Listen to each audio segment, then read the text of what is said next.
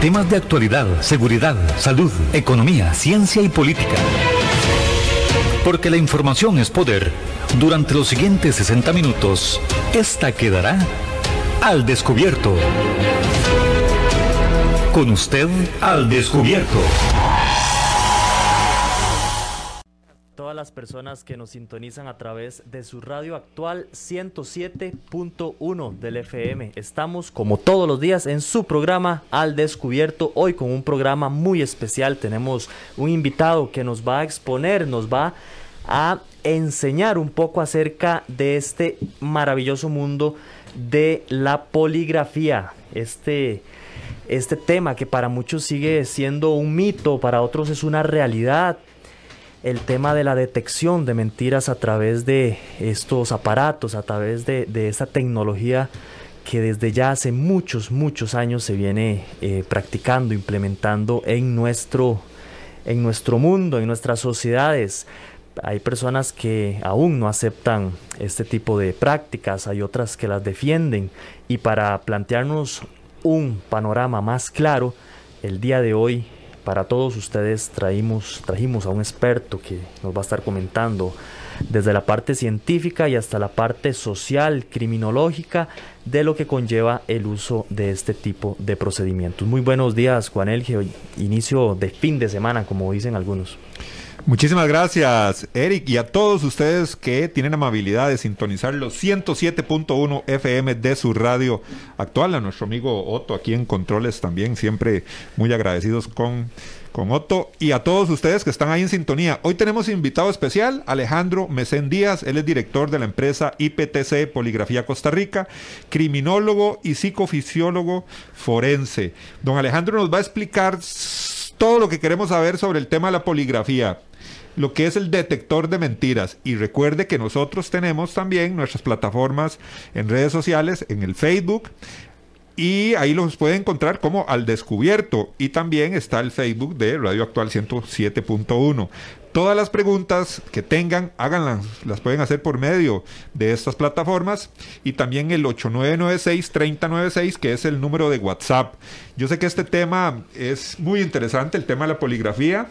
Eh, no conocemos muchísimo y por eso nuestro invitado especial, don Alejandro Mesén, nos acompaña. Alejandro, muchísimas gracias por la invitación. No, un placer este, tenerme por acá y explicar eh, esa fascinante... Eh, veámoslo así, materia, ¿verdad? Que, ahorita está en boga por la situación de, la creación de esta nueva ley.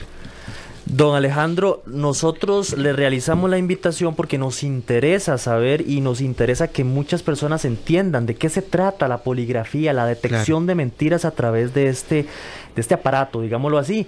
Pero también lo hacemos en el marco de esta propuesta, de este proyecto que pretende que se realicen pruebas poligráfica, no sé si estará bien dicho de esa manera, a los futuros policías. En, dentro de ese proceso de reclutamiento para contratar a un policía, a, un, a una persona que va a estar dentro de, nuestras fuerzas policiales, se propone este, la posibilidad de que se le aplique el detector de mentiras. Eso tiene sus bemoles, tiene sus ventajas, sus desventajas. Ya hemos eh, algunos escuchado eh, parte de este tema, pero desde el punto de vista científico de la poligrafía, llamémoslo así, ¿cómo está el panorama propiamente en el marco de este, de este proyecto? Bueno, eh, aquí hay muchos mitos, ¿verdad? Eh, mucha gente le gusta llamarlo como un detector de mentiras. Pero realmente el polígrafo es el instrumento, ¿ok? Es el equipo. Em, lo que el polígrafo va a tomar son reacciones psicofisiológicas del examinado, las cuales se van a interpretar en forma de gráficas y nosotros como expertos vamos a dar lectura de esas gráficas para tomar, eh, veámoslo así, un diagnóstico. ¿ok? Em, ¿qué, les, ¿qué, les, puedo explicar? A ver, realmente no es detector de mentiras, realmente son es una, son reacciones psicofisiológicas que están relacionadas con el mentir o con el engaño. ¿ok? ¿Por qué? Porque, a ver, una mentira no es algo que se pueda medir, no es algo que se pueda observar, ¿cierto? Es un fenómeno que, que, al final, cuando hablamos de, las, de, la, de la parte de la ciencia, em, no es algo medible, ¿cierto? ¿Ok? Es como, por ejemplo, eh, el embarazo. ¿Ok? Yo uso a veces ese, ese ejemplo o la diabetes, por ejemplo. ¿A qué me refiero con esto? Un embarazo cuando se hacen este tipo de pruebas científicas, ¿cierto? Para determinar si, si, si, la, si la, mujer está embarazada o no, eh, estas pruebas siempre van a generar unas señales proxies que le llamamos, ¿ok?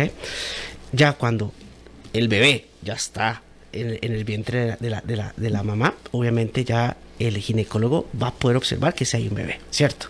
Entonces, es algo muy similar. La mentira no es algo que se pueda observar, es algo medible. Entonces, aquí viene algo muy importante. La gente piensa, por ejemplo, que cuando hablamos de una prueba científica es 100% confiable. Y eso es falso, ¿ok? Toda prueba científica tiene un margen de error y el polígrafo no es la excepción. Ni la prueba de ADN es 100% confiable. ¿Ok? Entonces, eh, ahí viene mucha gente que nos dice, mira, eso es 100% confiable, mira, se puede manipular. Y eso lo vamos a hablar ahorita también, ¿verdad? A, profundizar un poquito más. Pero como te comentaba, realmente el, el, el, nombre de detector de mentiras realmente es un nombre a nivel popular, ¿verdad? Este, realmente el nombre correcto sería eh, reacciones psicofisiológicas del engaño. Por sí solo el, detect, el, el aparato sí, señor. no detecta la mentira. Exacto. Es una combinación entre el humano experto y lo que, lo, lo, lo que le refleja el aparato. Correcto. Hay algo interesante con esto de, del tema no es lo mismo una persona que está mintiendo o que está tratando de decir algo que no es real con la exactitud que pueda decir una persona sobre un evento que pudo ver. Por ejemplo, al hablar de un testigo. Exacto. A ver. Eso es fascinante porque, a ver, como, como, como bien lo decías, al final es una combinación entre tecnología y expertise, ¿verdad? Un ser humano es el que va a correr la prueba, ¿cierto? Yo les puedo comentar que la esencia de la prueba de polígrafo es la pregunta. ¿Ok? La pregunta es la esencia de la prueba como tal. Lo mismo que estamos preguntando tiene que ser lo mismo que está entendiendo el examinado. ¿Ok? Y viceversa. Eh, una prueba de polígrafo, les comento, eh, tiene una duración aproximada de 90 minutos. ¿Ok? Eh, no crean que durante los 90 minutos va a estar, eh, veámoslo así, con todos los aditamentos colocados en su cuerpo. No. La prueba de polígrafo tiene tres fases. Viene la, fase primera, que es la, la, la, fase del pretest, que es la fase donde el, al examinado, por ejemplo, porque por ahí escuché una diputada hablando de un tema del síndrome del doctor. Y es cierto, ¿verdad? Todos vamos a estar nerviosos, todos vamos a estar tensos, preocupados, en fin, más en un caso criminal, cuando me están investigando por una situación ilícito, ¿verdad? Entonces imagínate cómo se puede sentir una persona que es inocente, ¿verdad? Que me estén culpando de algo. Eh, esa situación que, que, va a generar estrés, emociones, en fin, la gente piensa que eso es, va muy relacionado al mentir y eso es falso, ¿ok? Eh, entonces, en esta, en esta, en esta fase del pretest es donde explicamos, por ejemplo, qué hace el polígrafo, qué van a hacer los sensores, eh, cuáles son los temas de la prueba como tal, y se van a tocar uno por uno. ¿ok? Una vez que llegamos al acuerdo, cuáles van a ser las preguntas de prueba. ¿Qué quiero decirte con esto? No hay ninguna pregunta sorpresa. Todas las preguntas se van a tocar de forma previa y una vez finalizada esa, esa, primera fase, ah bueno, algo muy importante, ahí viene la parte del consentimiento. En, a ver, en pruebas poligráficas, tanto para gobierno como para la parte privada, no solo en Costa Rica, sino hablemoslo a nivel eh, mundial, eh, no se pueden tocar temas verdad religiosos eh, preferencias sexuales eh, cosas íntimas de las personas verdad no podemos violentar esa, esa parte de, ser humano eh, o de empleado de una institución ok entonces ahí es donde la persona nos va a decir a nosotros quiero hablar de ese tema no lo quiero hablar procedo a hacer el polígrafo no lo, puedo, no procedo a hacer hay un consentimiento informado así es como le llamamos ok si la persona accede, firma ese documento donde no se le está coaccionando, donde no se le está obligando a someterse a la prueba ni a contestar las preguntas eh, que esta institución quiere hablar con este candidato, se procede a la fase ya del INTEST, que le llamamos ya la, la hora de aplicar la prueba de polígrafo. ¿okay? Ahí es donde nosotros ya recolectamos esa data esos gráficos que les comentaba, esas reacciones fisiológicas que va a generar cuando nosotros emitamos los estímulos de prueba. Y una vez finalizada esa, esa, esa, esa parte, hay una parte del post-test donde te damos al evaluado, por ejemplo, la oportunidad de explicar qué pasó en la prueba. Si le llamó algo de atención a algunas preguntas, si fue que recordó algo en específico, en fin. Y una vez que se aclara esos temas, se finaliza la prueba, se procede ya ahora sí a, dar el diagnóstico a la institución y ya podemos dar, dar, los tres tipos de, de, resultados, que vamos a hablar que son dos resultados concluyentes, cuando hablamos que la persona fue veraz en los temas que se dialogaron durante la prueba de polígrafo, no fue veraz a la prueba de polígrafo y hay un resultado no concluyente, que es la parte de, que nosotros le denominamos como una parte de, de inconcluso o de no opinión. Eso sucede, por ejemplo, em, por situaciones externas a la prueba, ¿verdad? Em, no tanto emocionales como mucha gente a veces piensa, o bien manipulaciones, ¿ok? Y a eso quiero referirme también a algo muy importante porque a veces la gente piensa o nos dice, mira, es que yo conozco gente que es muy hábil para mentir, podría evadir un polígrafo, podría burlarlo, ¿cierto? Mira, em, nosotros que tenemos un entrenamiento prácticamente de una formación básica eh, como psicofisiólogos forenses, somos entrenados para poder detectar ese tipo de manipulaciones. De, inclusive en el polígrafo hay un sensor específico para poder Em, registrar esos cambios, veámoslo así de esta forma, voluntarios de la persona para poder alterar su registro fisiológico. Entonces, eso puede generar que una persona salga como no concluyente, como un caso de, inconcluso la prueba. Como cualquier otra prueba científica, ¿verdad? Cuando tenemos un caso de, inconcluso, hay que volver a reexaminar a la persona, ¿cierto? La, data que, obtuvimos de esa, de esa prueba, pues obviamente no nos da los caracteres suficientes para determinar si la persona es veraz o no. Antes de volver a este tema de esas reacciones fisiológicas, que yo creo que es lo más importante en este tema, sabiendo, como, lo, como bien lo explicó Alejandro, en cualquier situación que nos encontremos siempre va a haber una reacción emocional. Por supuesto. Siempre. Y más aún si estamos hablando de temas judiciales, ¿verdad? Pero antes, antes de entrar en, en, ese campo, que creo que es, es muy, muy interesante, ¿qué podemos hablar de cómo se está utilizando en el país el polígrafo, desde cuándo se está utilizando y en qué circunstancias eh, es donde más se aplican este tipo de pruebas. Mira, hay tres tipos de pruebas de polígrafo. Está la prueba de polígrafo de preempleo o de selección de personal, que muchas empresas a nivel privado la utilizan para evaluar riesgos, ¿verdad? Sabemos que no podemos medir el futuro, no podemos predecir el futuro, pero la mejor forma de eh, determinar si una persona es un riesgo o no para una institución es ver sus antecedentes.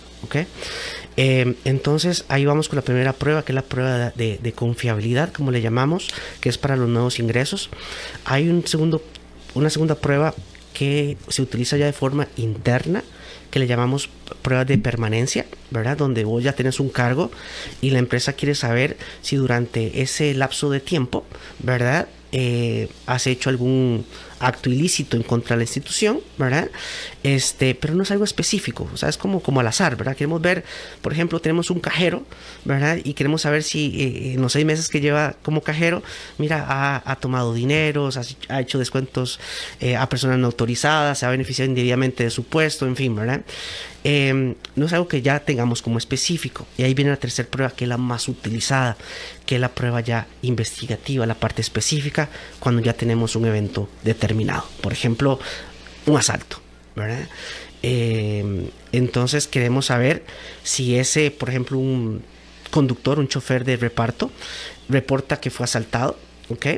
Pero mira, según los indicios de la investigación de la OIJ, eh, auditores internos también de la institución, pues ven como que esta cosa no realmente fue un asalto, sino fue algo fingido. Entonces, bueno, vamos a aplicar la prueba de polígrafo para descartar si efectivamente este, este chofer fingió o simuló ese asalto, por ejemplo. Entonces son los tres tipos de pruebas de polígrafo. Ahora, ¿desde hace cuánto? Mira, bueno, eh, nosotros que somos IPTC Costa Rica, eh, somos una firma a nivel regional em, con casa matriz en México. Eh, ingresamos al país en el 2008. Yo antes de ser poligrafista era criminólogo, trabajaba en la parte de investigación y por ejemplo, muchos clientes nos pedían, mira, ok, ocupamos llevarlos al polígrafo, ¿verdad? Entonces, eh, habían empresas de seguridad en, aquel entonces, eran empresas de seguridad que tenían su departamento de poligrafía, que este, eh, eran donde se eran sometidos a, a las personas para determinar veámoslo así, la, la, participación ¿no? en un evento en, particular. Pero yo te puedo decir que a nivel de historia, la primera vez que se utilizó un polígrafo eh, en Estados Unidos para un caso judicial fue en 1935. Entonces, como decías ahora, ¿verdad? Al inicio del programa, no es algo nuevo. Esto ya tiene años, ¿verdad? Eh, claro, ha, ido, eh, la, ciencia va evolucionando día con día y obviamente ya los equipos son muchísimo más tal vez eh, precisos en esa parte de recolección de data, este, eh, son más, más exactos en, ciertas em, tal vez situaciones de falsos positivos o falsos negativos que se, que se encuentran en la ciencia, en fin, ¿verdad? Entonces, este sí tenemos bastantes años, ¿verdad? y aquí en Costa Rica se practica hace bastante tiempo atrás. Principalmente son empresas eh, transnacionales las que han implementado esto, ¿verdad? Te puedo decir casos de banca, aviación, este, en fin, ¿verdad? Eh, eh, em, instituciones que tal vez en otros países, como en el área, hablando de Centroamérica, tal vez en Costa Rica no es, no es de esa forma, pero de donde hay maras, en fin, entonces había muchos riesgos, ¿verdad? Para la, a la hora de contratación de personal, entonces esas empresas que llegaron a Costa Rica, pues ya venían implementando estas, estas, estos, estos métodos Em, no solo el polígrafo, muchísimos otros más, ¿verdad? Este, entonces yo te puedo decir que sí, ya es bastante tiempo lo que tenemos, ¿verdad? Acá. Em, ahora igual, ¿verdad? al ver toda esta situación de, casos de corrupción que se han denunciado en la parte de, la, de la parte de los grupos o de los cuerpos policiales, eh, los posibles infiltramientos, en fin, eh, es lo que se los está creando ahorita como, como una ley para poder minimizar esos, esos riesgos y que esa información confidencial que van a tener estos cuerpos policiales para sus operativos, para sus eh, trabajos de campo, no sean afectados por la delincuencia. Recuerde que puede hacer sus consultas al 8996-3096, consultas, comentarios y también al Facebook de Al Descubierto y también al Facebook de Radio Actual 107.1 FM. Ahí vamos a estar leyendo sus comentarios sobre este interesante tema, lo que es la poligrafía, lo que conocemos como el detector de mentiras. Así es como lo conocemos en el ambiente en general. Eh, Alejandro, otra pregunta interesantísima. Cuando esto es muy, eh, para mucha gente es muy nuevo, en, nuestro, no estamos acostumbrados. Vos decís, ya muchas transnacionales lo están aplicando en el país. Ahora con esta nueva eh, ley, bueno, se, quiere que los cuerpos de policiales en ellos se aplique. ¿Qué ves vos en un empleado que nunca ha estado expuesto a esto, que es la primera vez, como decís vos, un cajero o un repartidor y lo llaman y le dicen, venga porque venís para la, la prueba de polígrafo? ¿Cómo es la respuesta de la persona? ¿Se siente inculpada, incriminada? ¿Qué puede sentir un, funcionario a la hora de que se le avisa que va a pasar por este proceso? Bueno, eh, em, yo creo que hace muchos años atrás pasó algo muy similar con la prueba de doping, ¿verdad? Que era muy invasiva, eh, que violentaba derechos de la persona, que si la persona no se aplicaba la prueba de doping, entonces no lo llamaban en cuenta, entonces ya tal vez algo... Se consideraba culpable, digámoslo así. O, o, o, o, si no, que, no, no quería, por un tema, no sé, personal, pues ya lo discriminaban y no lo llamaban, ¿ok? Voy con esto, la parte del reclutamiento, este, la prueba de polígrafo es una herramienta para tomar decisiones, pero no es determinista. El polígrafo no determina si la persona entra o no entra a, una institución, ya sea de gobierno o privada, ¿verdad? Como lo que vamos, lo que, lo que se, está, eh, se está proyectando para este proyecto de ley. Entonces, em, si la persona no quiere someterse a la prueba porque es algo desconocido, no sabe qué va a pasar, en fin, eh, o le molesta, como te digo, eso no quiere decir que la institución no lo vaya a llamar. ¿Por qué? Porque hay otro tipo de pruebas que ellos hacen, ¿verdad? Pruebas psicométricas, de aptitudes, en fin. Y si la persona es apta para el perfil que la empresa está buscando, pues perfecto. Pero no es que lo vaya a descartar. Sin embargo, en, esa, en esas entrevistas, ¿ok? Le, le dicen, mira, por un tema eh, de, controles de riesgo a la hora de contratar un personal. Eh, sometemos a una, quiere someterse a la prueba de polígrafo y la persona accede, ¿verdad? Por ejemplo, nosotros que, que, tenemos nuestras oficinas, eh, nuestros clientes envían a sus candidatos, por ejemplo, a nuestras oficinas. Entonces, imagínate, este, la persona pues se levanta, se, ¿verdad? Va con esa disposición, quiero el trabajo, por supuesto. No tengo nada que ocultar, ¿verdad? Este, no soy un delincuente, ni muchísimo menos. Eh, entonces, van muy tranquilos a la prueba. Aunque la parte emocional siempre está en juego, ¿cierto? Porque al final no era como lo hablábamos ahorita de, que me están inculpando un delito que no cometí, sino es que, bueno, de eso depende si ingreso o no ingreso, ¿verdad? A, esa institución. Entonces, a lo que vamos es que siempre hay una, una, la persona es muy accesible, ¿verdad? A la hora de, de hablar de los temas. ¿Por qué? Porque son temas específicos y exclusivos del perfil del puesto que va a desempeñar dentro de la empresa. No hay algo, no hay algo más, no hay, no hay, algo, no hay algo más allá, no es algo eh, como, como mucha gente le gusta llamarlo como de que va a violentar, ¿verdad? esos principios. La privacidad del... Exacto, ¿verdad? Que, que van a preguntar, ¿verdad? Entonces, vuelvo y te repito, no hay ninguna prueba o, eh, o, ninguna pregunta dentro de la prueba que sea sorpresas. Todo se va a hablar y el examinado va a darnos la autorización de hablar de ese tema o no. Eh, mira, perfectamente puede llegar una persona, se presenta a nuestras oficinas, hace la prueba de polígrafo, se le da toda esa explicación que te comento, se hablan de los temas y la persona puede decir, mira, la verdad es que no quiero someterme a la prueba. ¿Verdad? Este, es todo su derecho. Nosotros no es como que lo amarramos a la silla, ni muchísimo menos, porque ahí sí estaremos violentando, ¿verdad? esa integridad como persona. Este, y simplemente listo, ¿verdad? No, no, no, no, no pasa más allá. Este, vuelvo y te repito, al final, este, eh, la decisión que va a tomar una institución de, de contratarlo o no, ese es, ese grupo de trabajo, llamémoslo así, recursos humanos, o ¿verdad? Eh, eh, el, el, puesto que la persona va a desempeñar ahí, que, que es el que está reclutando a esa persona, ¿verdad? Y el tema, eh, perdón Eric, el tema de los que ya están trabajando, yo, ahí ya la cosa cambia un poco, porque si yo tengo muchos años de estar en la empresa, la gente, eh, o yo puedo sentirme ofendido si me dicen es que te vamos a pasar una prueba de polígrafo y tal vez no estoy tan empapado con lo que vos nos estás diciendo. Claro. Va a decir, yo con tantos años y que es que no me tienen confianza y ahí pueden empezar algunas cosas, me imagino que puede suceder. Bueno, ve, este, a ver cómo te lo puedo explicar de una forma bien sencilla. Eh, si lo vemos de ese lado, pues sí se siente un poquito feo, ¿verdad? Yo creo que a nadie le gustaría que lo señalen, ¿verdad? Este, más si yo he dado eh, alma, vida y corazón a la empresa, ¿verdad? Pero hay que entender algo muy importante.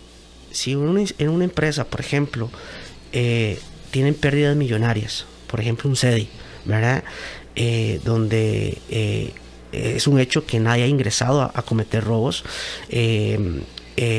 no a un evento en particular específico, entonces, ¿qué pasa? Obviamente, como, le, como le llaman policialmente, hay guato casero. Entonces, a los, a, los, a los funcionarios internos, cuando se usan ese tipo de pruebas, uno siempre les explica, mira, no es que estemos desconfiando de vos, pero esa confianza que la empresa ha depositado en usted durante todo este tiempo, que la apreciamos y le, y le agradecemos esa confianza, el día de hoy ocupamos que nos la devuelvas. Y llamamos que son pruebas de descarte realmente. ¿Verdad? No es como que te estemos culpando, sino es como eh, en la policía hablamos de pruebas de descarte, simplemente es para descartar que vos estés implicado en esto, ¿verdad? Entonces, vuelvo y te repito, hay mucha empatía, no es una prueba, eh, vuelvo y te repito, así como que te esté incriminando, ni muchísimo menos, simplemente es hacerle ver a él, mira, este, está sucediendo un fenómeno acá, hay un perjuicio en contra de nuestra institución, vos sos parte de nuestra institución, entonces ocupamos que el día de hoy nos devuelvas esa confiabilidad que nos has dado durante todo este tiempo, simplemente para hacer este descarte y listo, ¿verdad? Entonces, vuelvo y te repito, no, no, eh, eh, se siente eh, em, la persona inclusive te da hasta muchísimos detalles, ¿verdad? Más bien... Más, de la cuenta. Claro. Más de lo que se le pregunta. Entonces, y eso es muy, muy rico, ¿verdad? Porque a lo que vamos con el polígrafo, voy con esto, no hay ninguna prueba, ninguna prueba de honestidad o de confiabilidad que te dé más información que la prueba del polígrafo. ¿Verdad? ¿Por qué? Porque va acompañado siempre de una entrevista. Ese factor humano que decíamos, no simplemente un equipo donde te dice fue veraz o no fue veraz. ¿Verdad? Es como cuando, eh, y yo creo que ahorita van a, van a, empezar las preguntas, es como por ejemplo, por ejemplo cuando uno llega y les pregunta, ¿has robado? A la puña, pero ¿verdad? Entonces, eh, ¿qué, digo ahí? ¿verdad? Si yo me robo un confite, si yo cuando era pequeño le robé el vuelto a mi mamá, ¿verdad? ¿Eso me descarta? Por supuesto que no. ¿verdad? Por supuesto que no. Este, pero es ya, vuelvo te repito, esa parte del pretest, lo que te decía, lo mismo que estemos preguntando tiene que ser lo mismo que la persona me esté entendiendo, es donde abarcamos todos esos temas. Un saludo para nuestro amigazo Víctor Chinchilla, también para Gustavo Martín Fernández, que están ahí pegaditos de la señal del Facebook, también para Roxana Vargas, para Denise Brenes, por ahí está Dora, Miriam Villalobos, por ahí está César, Johnny.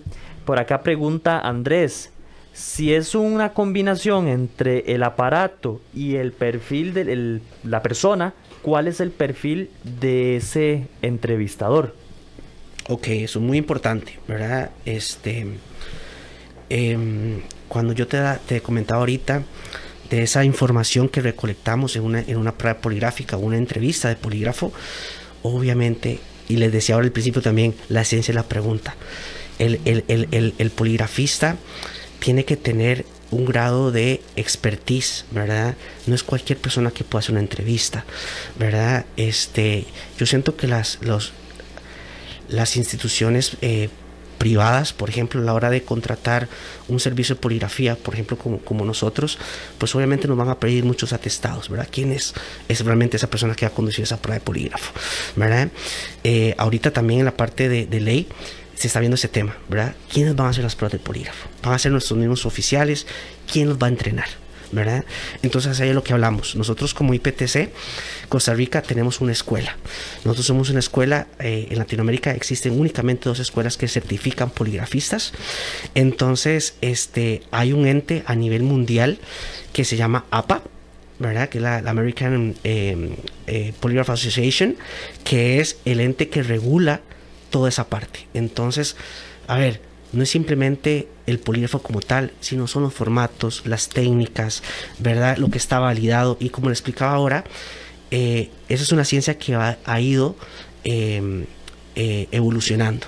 ¿verdad? Entonces una prueba de polígrafo tampoco, hay clientes que llegan y nos dicen, mira, ocupa hacerle ocho preguntas a esa persona. No se puede. ¿Verdad? No hay ninguna técnica validada que, que puedas abarcar ocho preguntas en una prueba de polígrafo. Y ahorita tal vez lo podemos hablar un poquito ya esa parte más, más técnica, ¿verdad? Entonces, en efecto, yo creo que los clientes o, el gobierno cuando quiera eh, em, traer a, a, una escuela al país para poder entrenar a sus expertos en poligrafía, tienen que buscar esos antecedentes, por supuesto, es fundamental, ¿verdad? Este, no podemos contratar a, un peón, ¿verdad? Que sea nuestro arquitecto, ¿verdad? Porque puede ser que sea muy bonito y todo, pero en cualquier momento se nos puede caer esa casa, ¿cierto? Entonces, eso es fundamental. Tiene que haber ciertos estudios, como te comentaba. En mi caso, eh, eh, yo soy criminólogo, ¿verdad? Y tengo una, una, una, una, una especialidad en lo que es la psicofisiología forense.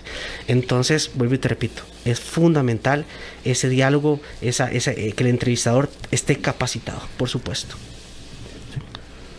Tenemos, eh, llegó el momento, Eric, vamos a la, a la, pausa. Vamos a la pausa para no cortar el tema, porque yo creo que es muy interesante hablar sobre esos aspectos ya más técnicos de la aplicación del polígrafo y algo de lo que no nos podemos evitar conversar, que es el, tu percepción, Alejandro, de la aplicación de esta nueva ley, especialmente a los cuerpos de policía y la experiencia que ya han tenido en otros lugares. Vamos a la pausa rápidamente, Otto, y ya regresamos con este tema. Al descubierto. Filas que no le desearía a nadie. En el número 3, la fila para el autoservicio y uno con ganas de entrarle al combo. Número 2, la fila para cargar gasolina. Más iba uno tarde. Y en el número 1, la fila del cajero automático. Uy, no.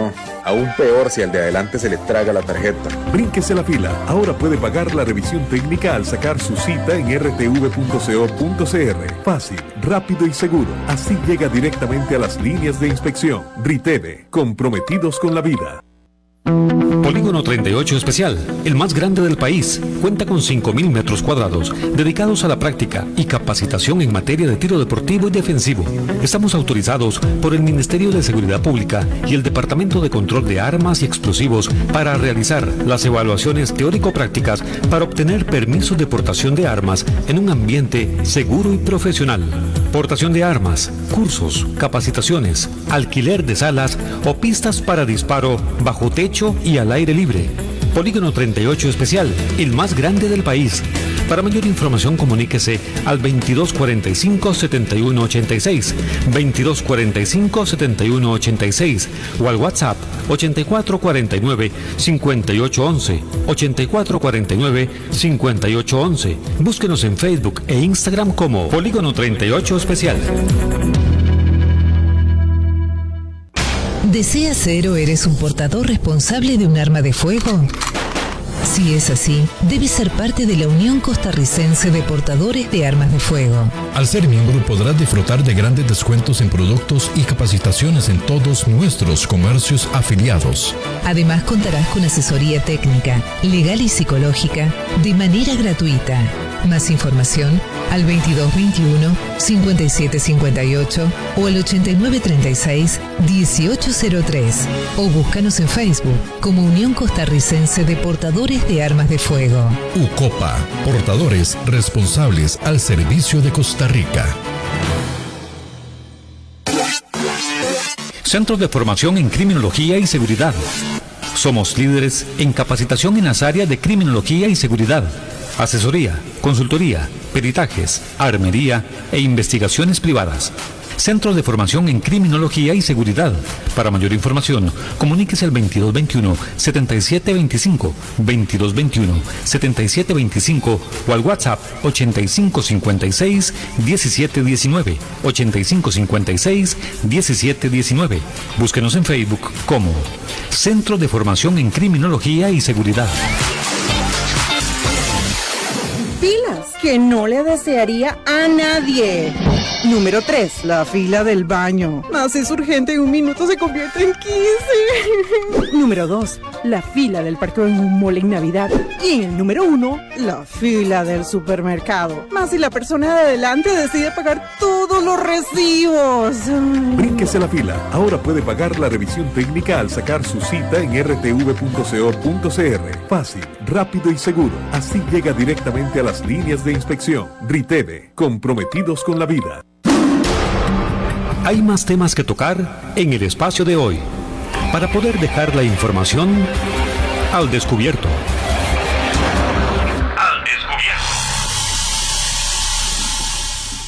Continuamos en su programa Al Descubierto hoy hablando acerca de la poligrafía del mal llamado, como ya nos dijo aquí el experto, el detector de mentiras. Eh, sin lugar a dudas, como ya lo hemos escuchado, es una combinación entre la tecnología y el factor humano. Esa persona, ese especialista que va a obtener de, a través de ciertas preguntas los estímulos que un aparato le va a reflejar. Y en esta unión entre el factor humano y entre la tecnología, se puede llegar con certeza a descubrir si una persona está mintiendo o está omitiendo, siendo omiso a la verdad.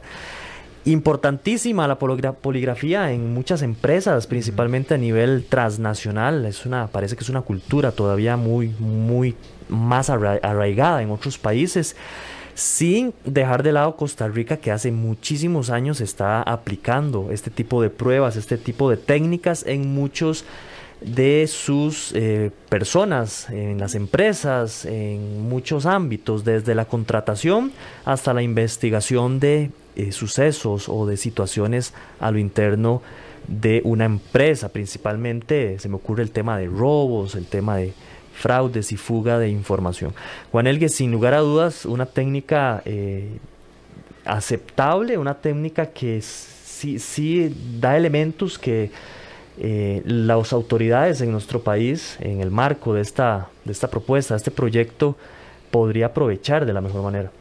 Sí, y eso es lo que queremos hablar precisamente de la experiencia de Alejandro, que, se, que cómo se ha aplicado este tema a cuerpos de policía, por ejemplo, en otros lugares. Pero antes, Alejandro, ¿nos podrías explicar o ejemplificar una situación donde se te contrata o piden los servicios para aplicar la prueba de polígrafo, específicamente sabiendo de que hay respuestas fisiológicas, que hay nerviosismo, que la persona puede estar incómoda, todo eso, cómo se evalúa, el tipo de preguntas abiertas, todo este tema.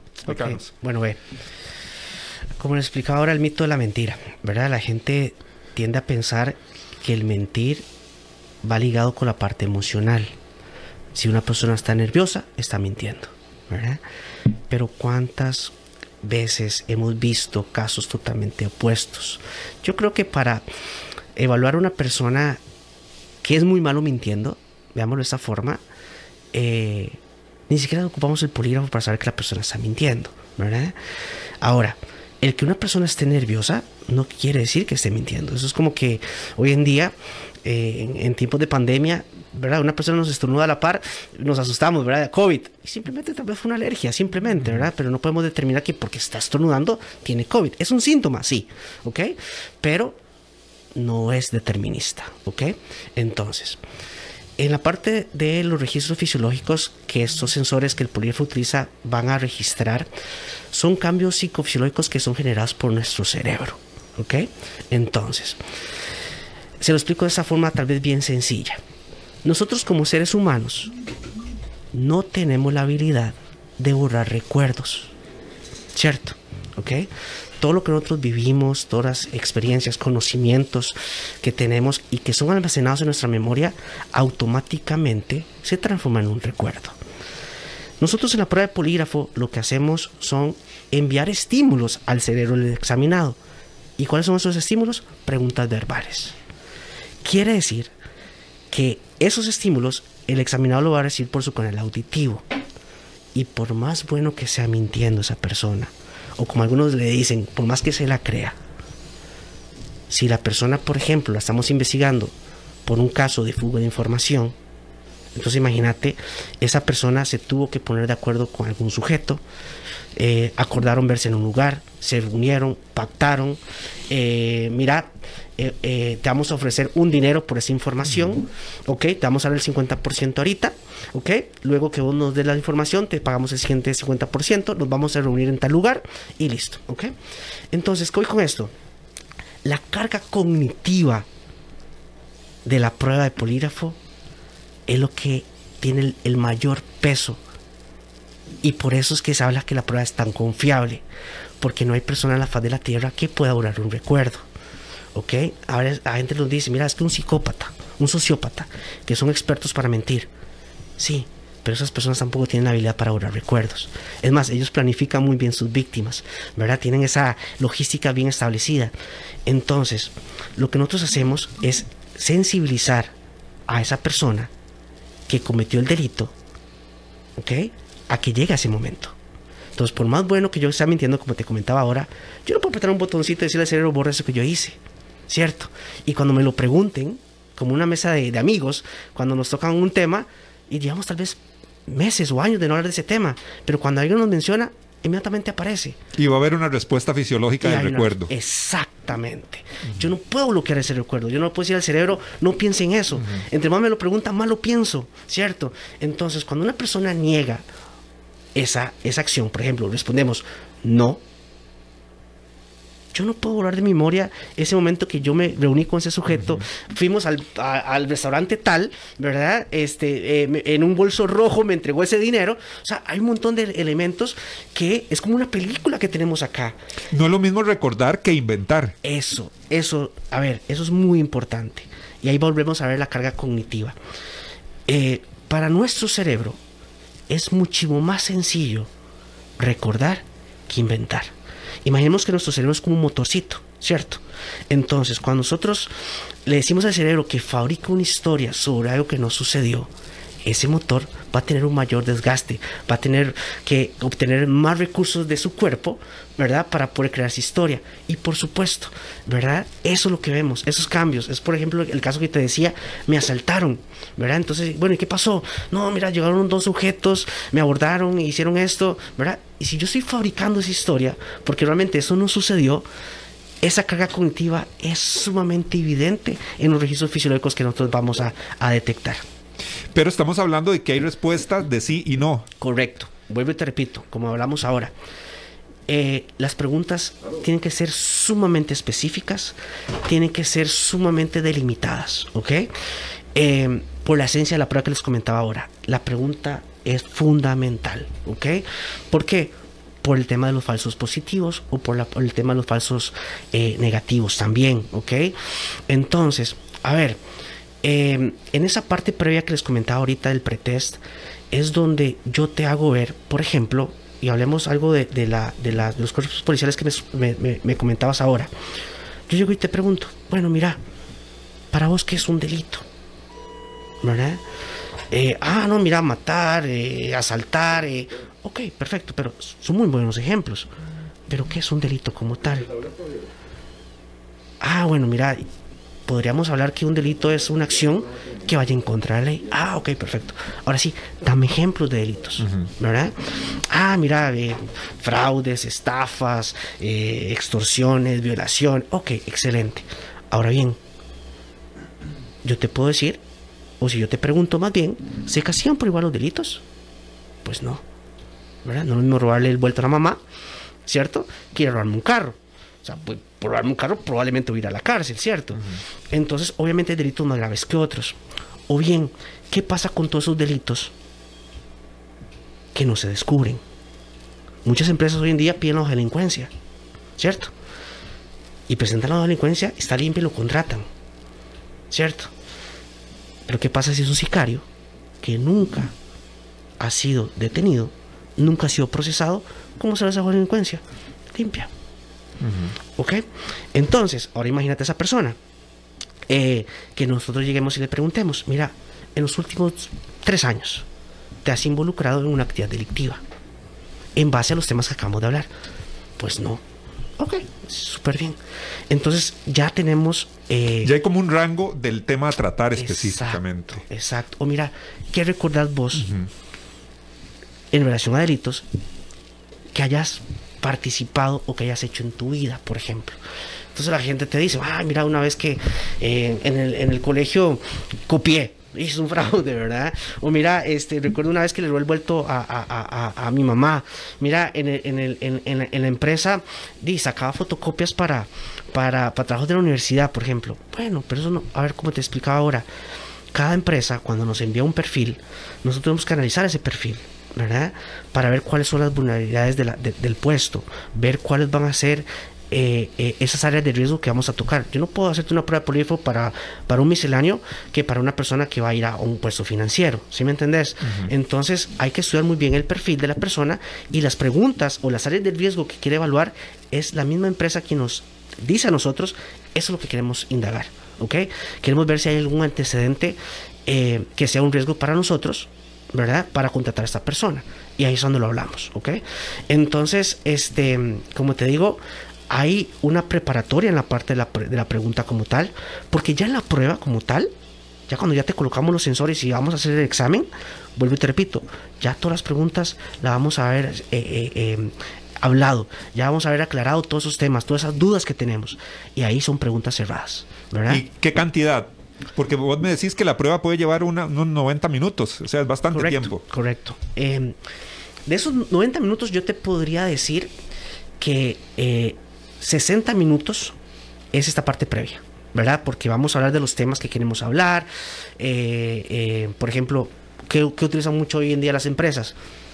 Abuso de, drogas ilícitas, ¿verdad? Eh, podemos hablar también de situaciones de vínculos delictivos, ¿verdad? Nexos con ya con crimen organizado. Podemos hablar también de comisión de delitos, ¿verdad? y obviamente la parte ya laboral, que podemos hablar también del tema de antecedentes dentro de un trabajo, ¿verdad? Que la persona haya cometido, pero tal vez nunca fue detectado tampoco, ¿verdad? Em, eh, recordemos que hoy en día muchas empresas, eh, por protección de datos y todo el tema, de, si tiene un caso en, particular, por ejemplo, de un robo de un empleado y es despedido, pues no puede decir, mira, lo despedimos por robo, por ejemplo, ¿verdad? Eh, estarían cometiendo un delito. Em, pero, vuelvo y te repito, creo tener el candidato perfecto, creo tener ese policía perfecto, pero a la hora de hacer el polígrafo nos detonan cosas. ¿Por qué? Porque si en su cerebro hay recuerdos de haber cometido o haber participado o ser parte de una, una actividad delictiva. Luego de se hacen las preguntas, vos decís, nos explicaste que hay una parte, ya digamos, podríamos decir la parte final de la entrevista, donde se pueden aclarar algunos elementos que la persona dijo. Por supuesto. Podrían ser correcciones también a lo que dijo. Por supuesto, ¿verdad? Porque, por ejemplo, para nada es un secreto que durante que somos evaluados pueden venir esos famosos flashbacks, ¿verdad? Respondí que no a esa pregunta, pero justamente en ese momento me acordé de algo. Entonces, durante la prueba te responden sí, ¿verdad? Finalizamos el bloque de preguntas eh, y ahí es donde tomamos un minuto. Mira, en la pregunta X, ¿verdad? Me respondiste que sí, pero ah, previamente me ha dicho que no. ¿Qué recordaste ahí? ¿Por qué me respondiste que sí? No, mira, es que recordé. Ah, ok, perfecto, listo. No, te preocupes. ¿Algo más que quieras hablar de ese tema? No. Y ahí volvemos a hacer una segunda eh, toma de data, ¿verdad? Donde ya esa persona pudo evacuar esa duda y listo. El problema sería que la persona se lleve se lleve esa duda, ¿verdad? Que conscientemente, porque eso es lo que hace el polígrafo, que conscientemente yo respondí que no a algo, ¿verdad? Sabiendo que sí lo hice. Ahí ese es el problema.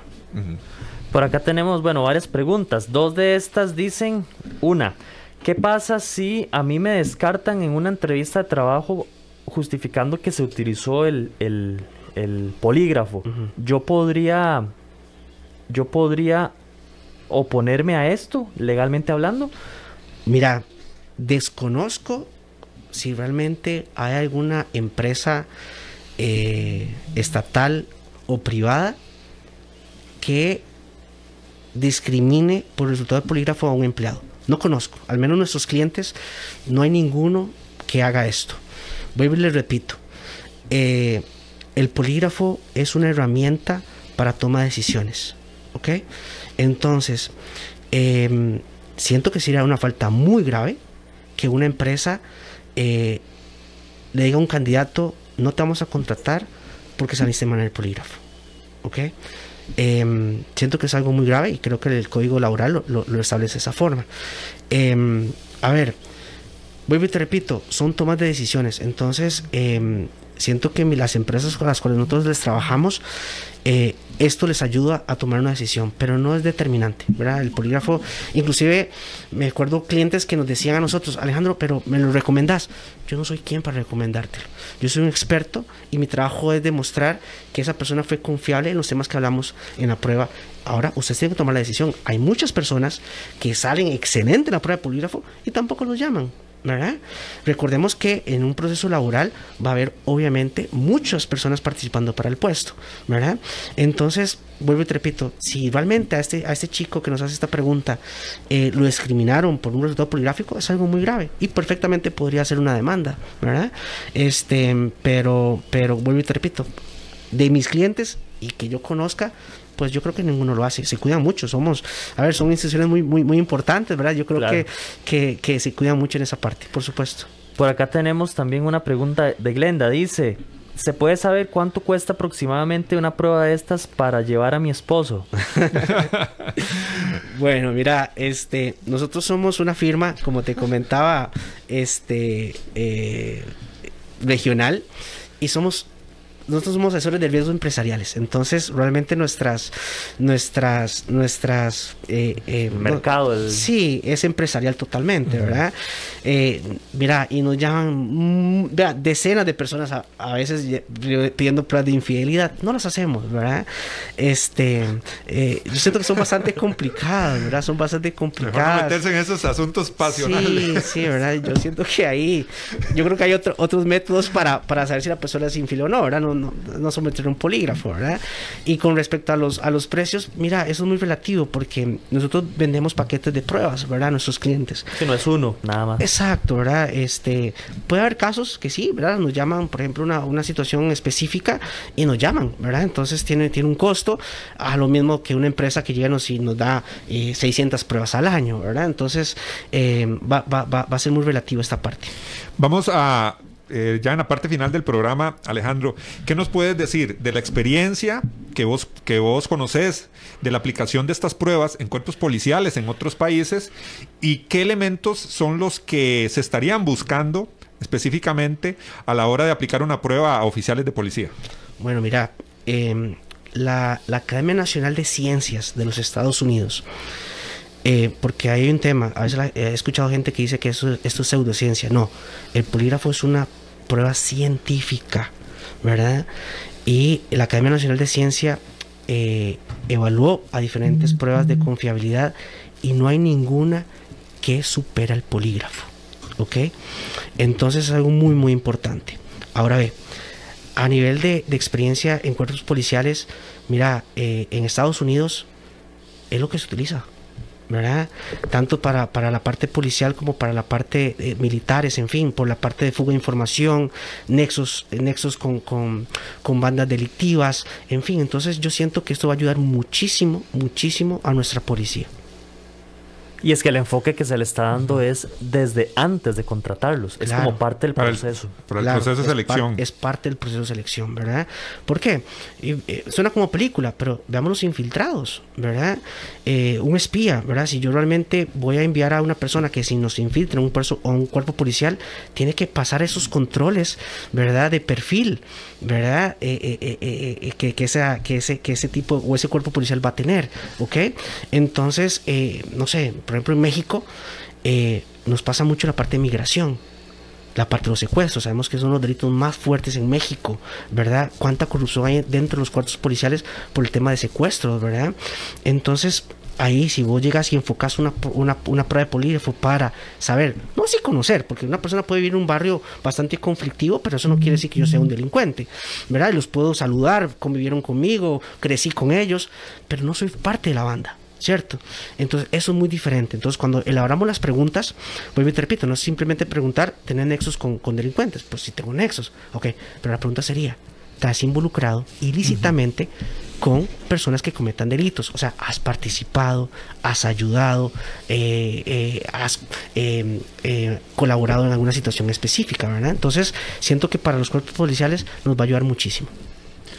Lamentablemente, Eric, estamos llegando al final del, programa. Agradecerle a don Alejandro Mesén Díaz, director de la empresa IPTC Poligrafía Costa Rica, criminólogo y psicofisiólogo forense. Don Alejandro, muchísimas gracias. La verdad es que muy complacidos, Eric, con la, con la entrevista y la explicación que nos dio don Alejandro. Alejandro, ¿dónde pueden contactar tu empresa? ¿Cómo la pueden encontrar en, en la web y en el Facebook para Claro que sí, ¿verdad? El teléfono directo de nuestras oficinas centrales aquí en, San José es el 2283 3098 y nuestros sitios eh, redes sociales nos pueden encontrar como IPTC Poligrafía Costa Rica, tanto en LinkedIn como en Instagram o en Facebook.